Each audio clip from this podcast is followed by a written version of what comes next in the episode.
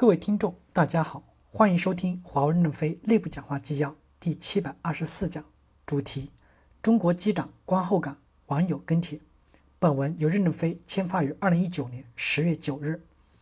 按应对美国的制裁，我们最好的方式是做好自己的事儿。我们要学习衡水中学。我们改变不了环境，我们可以适改变适应这种环境的胜利办法。我们要坚持以客户为中心的价值观，不能动摇。不要过度的消费国内客户以及民众对我们的同情与支持，只能以更优质的服务报答他们。田涛说：“中国机长是一个真实的惊心动魄的故事，它是关于信念的故事，是关于自我战胜和战胜外部险恶挑战的故事，是关于团队精神的故事，也是关于战略冒险的故事，同时也是关于战术的能力、专业能力的故事。对一架架对一架驾驶舱破裂、机舱缺氧。”零下四十二低温下，迎面七八百公里时速的风，仪表全部吹烂，人全身发抖。下面又是耸耸的雪山，回来已经极困难了。但真正震撼我的画面是前面黑压压的、层层叠叠的乌云团，乌云深处是暗红色的雷暴闪电，围堵在三 U 八六三三飞机的四周，让人站立和绝望。我从中看到的是华为三十年的苦难史，想到的是一个超级的大国对华为的全面围剿。我也把华为高管们和悬在万里高空、零下四十二度、被无遮挡的风机雨拍的机长、乘务组全体成员相比较，他们共同的一点是骨头很硬、意志坚韧、信念极端顽强。我们一定能挺过去、冲过去。三 U 八六三三安全返航了。华为这架被美国极限打压、围堵、围追截堵的弹痕累累的飞机，经过上下一心的团结奋斗，已经穿越乌云雷暴。已飞越崇山峻岭，但我们仍然像三 U 八六三三一样，还不知道前面有多少雷电，前途未卜，尚在未定之数。因此，同志仍需努力，努力更努力。这不是属于一个人的胜利，而是整个团队工作专业力、专业性的合力。我认为地勤、塔台、空域、军方多方的配合，提前安排做好降落准备，无缝等待降落，拼死相救，更让人感动。一。科学充分的预案，针对航线、高原飞行各种可能情况有分析及应对措施。飞行前再集体审视一遍，做到心中有数。二，当你认为没有错误的时候，错就一定会来找你。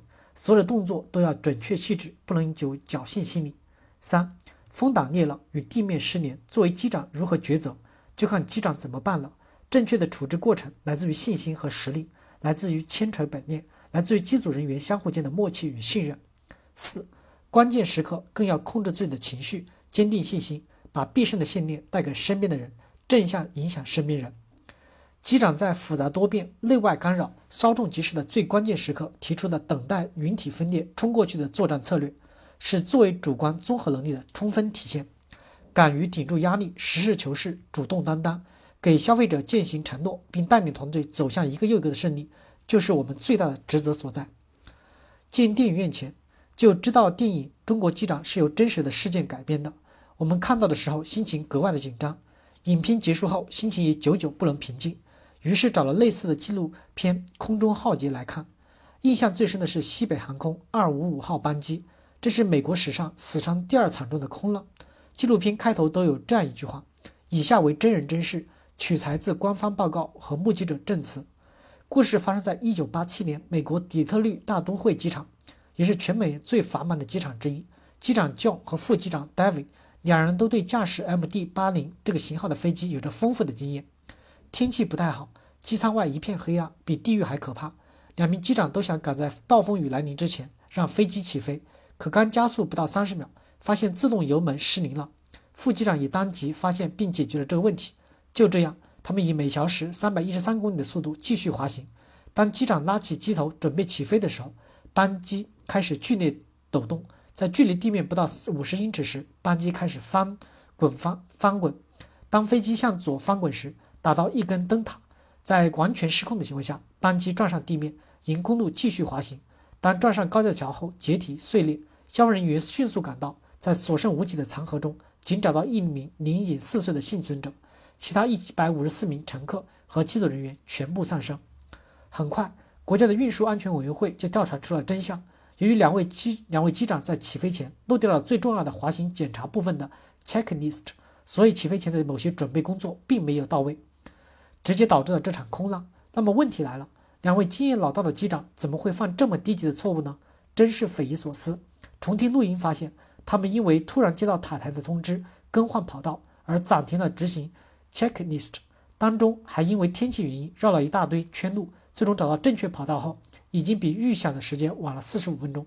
当他们折腾了这么大一圈，两位机长早已忘记了 checklist 上的部分工作还没有完成，甚至以为他们已经检查完毕，所以才造成了这么悲惨的结果。事情到了这里，仿佛已经定案，机长操作失误。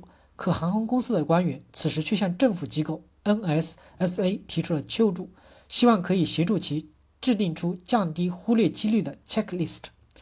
感谢大家的收听。敬请期待下一讲内容。